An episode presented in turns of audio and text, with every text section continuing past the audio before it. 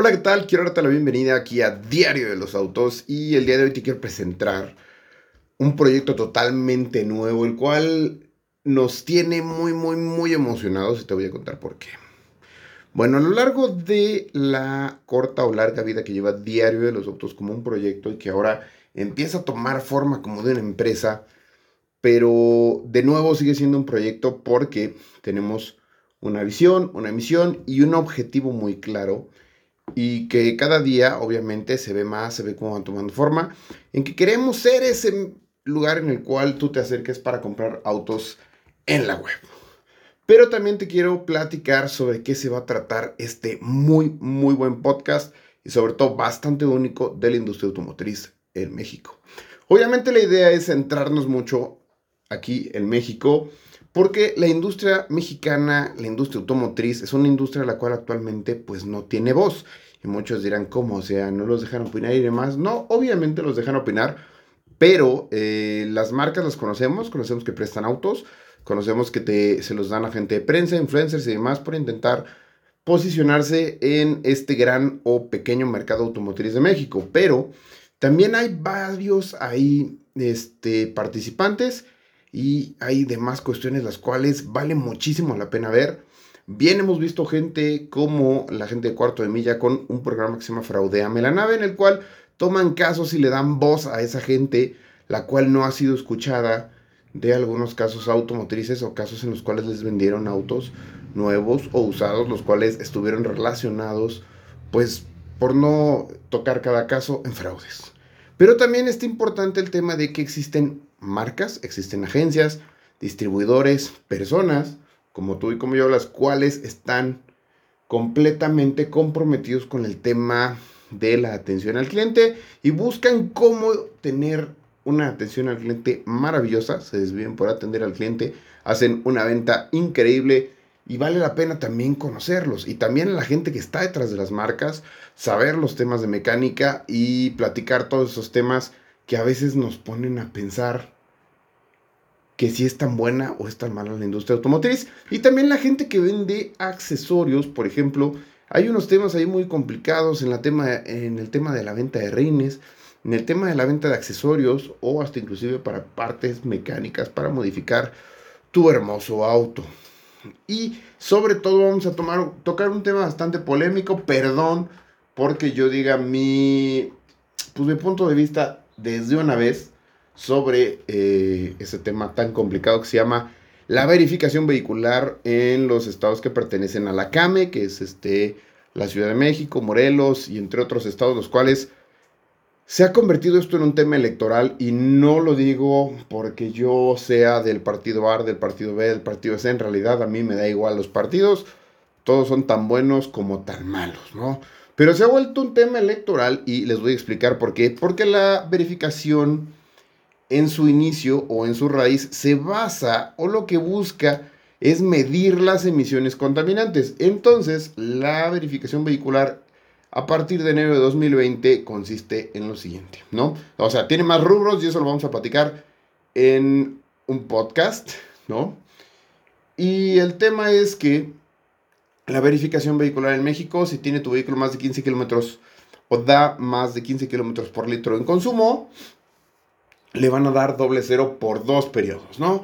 Si tiene menos, un periodo, si da menos de 13, este, engomado cero y tendrá que verificar cada semestre. Entonces, vamos a verlo así, ¿no? Este, la gran mayoría de los vehículos que ustedes pueden comprar como un Spark, como un Versa, como todos esos vehículos tienen motores pequeños, ¿no? Y en algunas marcas, este, no, no es por quemar alguna, no diremos nombres, es para poder llegar a la potencia que necesitan y porque son motores que pues digamos son un poquito viejos, no han renovado su tema de emisiones, entonces consumen poco combustible, pero tienen unas emisiones increíblemente grandes y por eso algunos de estos vehículos no se venden en Europa o en algunos países de primer mundo, porque obviamente la normativa en esos países es más fuerte o un poquito más restrictiva y por lo tanto estos vehículos pues no se venden. Entonces las marcas, sobre todo las marcas premium, son las que están sufriendo. ¿Por qué? Porque si ustedes compran un vehículo el cual este, sea 6 cilindros pero tiene un muy buen nivel de emisiones contaminantes, hasta inclusive contaminan menos que algunos vehículos compactos. Y resulta que te dan el engomado cero porque el vehículo consume más de 13 o da un consumo, perdón, de menor de 13 kilómetros por litro. Entonces dices, ah, caray, ¿qué no la verificación vehicular mide las emisiones? Pues no, resulta que mide el consumo. Aparte, sí, obviamente hay una norma la cual mide las emisiones y demás, pero también es una broma porque tiene años sin actualizarse. Y yo sé que algunos dirán, no, si entras la actualizaron en tan año. Sí, pero eh, es como revisar un documento y darle guardar, ¿no? Es como actualizar una fecha. Y entonces, ¿por qué es un tema electoral? Porque la gran mayoría de las personas pues tienen vehículos normales, ¿no? Tienen vehículos de motores pequeños, tienen vehículos por así decirlo, económicos, de medio millón para abajo, o de 600 mil pues para abajo. Y entonces sucede que todos ellos tienen doble cero, dos periodos o un periodo. Entonces, pues la gente, y digo, lo veo, te dices que la verificación vehicular está genial porque, pues mira, yo acabo de comprar mi Spark y le van a dar doble cero dos veces y eso está muy bueno, ¿no? Porque están pensando en nosotros. Y dices, ok, pero existe una marca de lujo, la cual tiene un motor 6 cilindros, el cual da la, casi la misma emisión contaminante que tu Spark. ¿Y qué crees? Le dan cero. Obviamente, porque entonces, pues buscan el que la gente tenga un beneficio. Y obviamente la gente que tiene ese beneficio, pues es la gente que compra este tipo de vehículos, que de nuevo no estoy en contra de ellos. ¿no? Y por eso intento tocar este tema de una manera muy, muy delicada porque, pues como sabrán, hay gente que está a favor, hay gente que está en contra. De nuevo, yo no estoy a favor de nadie. Yo solo estoy a favor de la gente que nos dé empleos, que nos dé un mejor país, que nos dé seguridad, que nos dé lo que en realidad merecemos como este, mexicanos, ¿no? Pero entonces, de nuevo regresamos al punto en que, pues tomaron la verificación vehicular como un arma este, electoral y muchos dirán, ¿por qué electoral? Bueno, porque pues básicamente, pues tú estás feliz con el partido que está o que aun quien tomó la decisión, porque a lo mejor no es el partido, la idea es que sea en pro o a favor de la persona que tomó la decisión de que se pusieran las leyes de esa manera. Entonces, detalles o ideas como esas es las que vamos a estar tratando en este podcast y la gente se va a estar preguntando cuál, cuál, cuál, cuál ¿Cuál es el título de este podcast? Bueno, el título del podcast es Hate Automotriz. ¿Por qué? Porque en realidad es ese punto en el cual muchísima gente va a salir a decir, no, no, no, la industria automotriz no es así como tú la estás pintando. Y otros van a decir, claro, o sea, los que son participantes de la industria automotriz van a decir, sí, sí, la industria automotriz se ve, se pinta y se vive de esa manera completamente. Y para cerrar, bueno, vamos a hablar un poco de el, background o todo el tema que hay en la gente que va a estar aquí en el podcast. En su mayoría voy a estar yo. De la nada hay gente que también trabaja en Diario de los Autos. También vamos a invitar a algunas personas. Y por eso también es un podcast, porque hoy en día, pues con el tema de esta hermosa, preciosa pandemia, este, pues está muy difícil juntar más de dos personas en una sala. Y hasta dos personas hoy en día, con el, la cantidad de contagios que hay, pues se transforma en un tema de riesgo, ¿no? Entonces, vamos a hacer así las cosas. Y te voy a contar, bueno, yo soy José Castillo, a lo mejor la presentación tenía que haber empezado, pero primero quería yo, pues, darte un poco de emoción de todo lo que vas a escuchar. Y yo soy José Castillo, tengo una trayectoria bastante interesante, soy ingeniero en sistemas automotrices del Instituto Politécnico Nacional y estuve trabajando en dos armadoras, no te puedo nombrar cuáles, porque obviamente es parte del show de lo que vas a estar viendo en el podcast. Y de ahí me fui a una empresa que hacía tecnología, que era relacionada con un tema de autos. Y después vine a este distribuidor en el que trabajamos hoy en día como Mercedes-Benz, ¿no? Y creamos un hermoso proyecto que tiene patitas, piernas, manos, cabeza, todo ya camina solo, que se llama Diario de los Autos, el cual su finalidad es dedicarse a las ventas online. Lo estamos logrando y en el camino, y fue por eso que creció el podcast y crecieron más cosas, pues empezamos a notar que la industria automotriz, en un principio la visión que teníamos es que se tenía que reinventar, teníamos que inventar de nuevo el hilo negro, teníamos que encender la llama de nuevo en la industria automotriz y después empezaron a aparecer muchas cosas y a verse más cosas y nos dimos cuenta de algo. La industria automotriz no tiene en realidad en México que reinventarse, sino está llena de muchos detalles que no se ponen atención. Digo un ejemplo, lo que les decía, no es por hacerle promoción, no me pagan ni nada, pero considero que es un gran esfuerzo lo que está haciendo la gente de Fraudeame en la nave de cuarto de milla, en el que se empiezan a ver esos detalles de que sonará muy feo como que decir esa frase, pero se nota que en algunas marcas no, este, es México. Chale, fue decirlo así, pero así sucede, ¿no? ¿Por qué? Porque hacen tranzas, porque intentan como verle la cara a los clientes y demás. Hasta inclusive yo, yo, yo, este, soy partícipe de un tema que nos sucedió aquí en Diario de los Autos, en el cual hubo un tema de unas garantías con un vehículo que vendimos. Y el ejemplo es de cómo tienes que tratar tus errores. Hubo un malentendido del cliente y nosotros con el tema de las garantías. El cliente estaba bastante, pues, insatisfecho y se sentía como que le hubiéramos mm, visto la cara de más, por así decirlo. Entonces le dijimos, ¿sabes qué?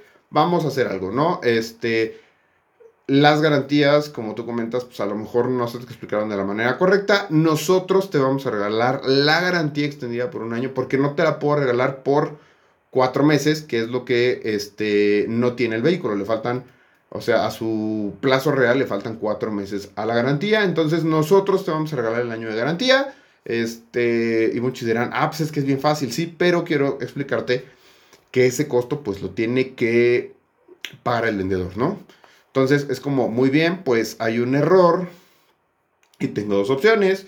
Puede ignorar las necesidades del cliente, puede ignorar que pues a lo mejor no hubo una correcta explicación del tema de la garantía del vehículo y todo lo demás quedó bien, el cliente está feliz, el cliente está satisfecho, el cliente ha tenido una experiencia de principio a fin increíble, exceptuando esa parte, y podríamos haberlo ignorado. Pero la decisión que tomamos fue muy bien, hay que pagar esa garantía que vale todavía mucho más que lo que nos pueden pagar de una comisión de la venta por este auto, pero pues en realidad el cliente este, se nota que no sabía el tema. Fue un malentendido entre la comunicación entre él y nosotros. Entonces, pues, pum, se tuvo que pagar la garantía. Y teníamos una muy buena relación con el cliente, hasta inclusive hoy en día nos refiere gente y demás. Y eso es algo lo cual yo considero que la industria automotriz tenemos también que celebrar, que hay veces, me ha tocado verlo, hay marcas, hay distribuidores que toman decisiones de ese tamaño de este, bueno, sí, este, a lo mejor el vendedor que usted, el vendedor o consultor, porque sobre todo es algo que también vamos a hablar en algún podcast. Si tú trabajas en la industria automotriz y vendes auto, quiero que por favor cambies tu chip y no eres un vendedor, eres un consultor automotriz. Y te voy a explicar en otro podcast por qué, pero sigamos platicando del tema de, este, de hacer sentir bien a los clientes.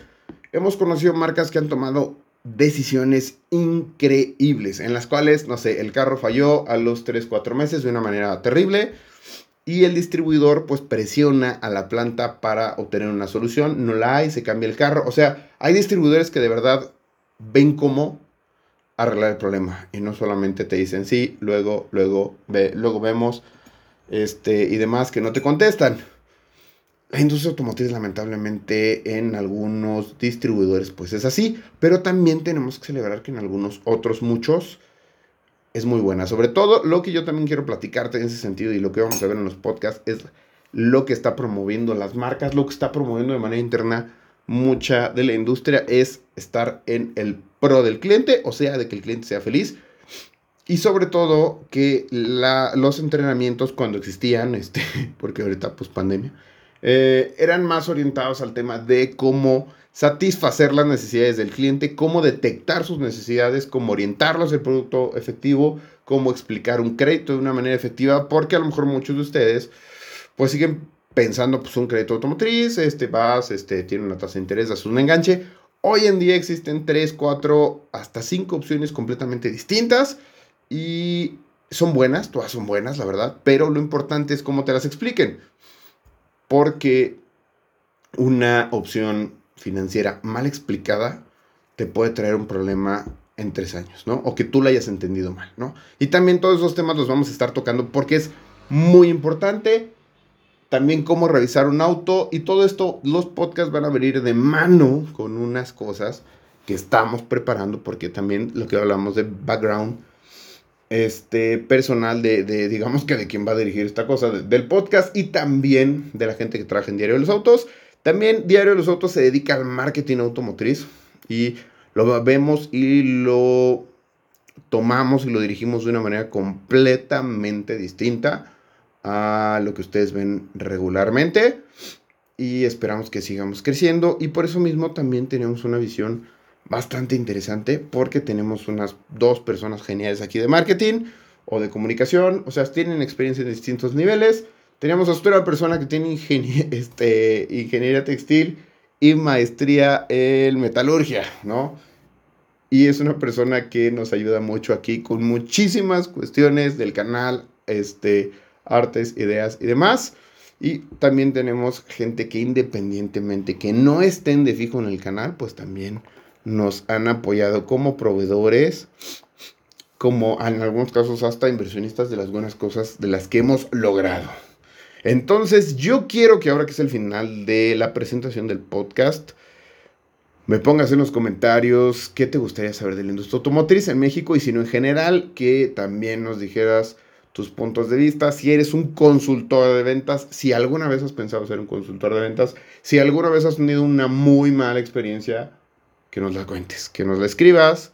Y este, porque la idea es eso, eh, ayudarnos entre todos, hacer que la industria automotriz crezca, sea sana y demás, porque es una industria hermosa. O sea, para cualquier persona que ustedes conozcan que trabaje en alguna de las áreas, llámese ingeniería, llámese ventas, llámese hasta la gente que prepara los autos, hasta la gente que ve los créditos, es una empresa, es una industria la cual de verdad está llena de calidez humana y, también de sorpresas, ¿no? O sea, las marcas de la nada te dan sorpresas de eventos, de regalos, de cosas.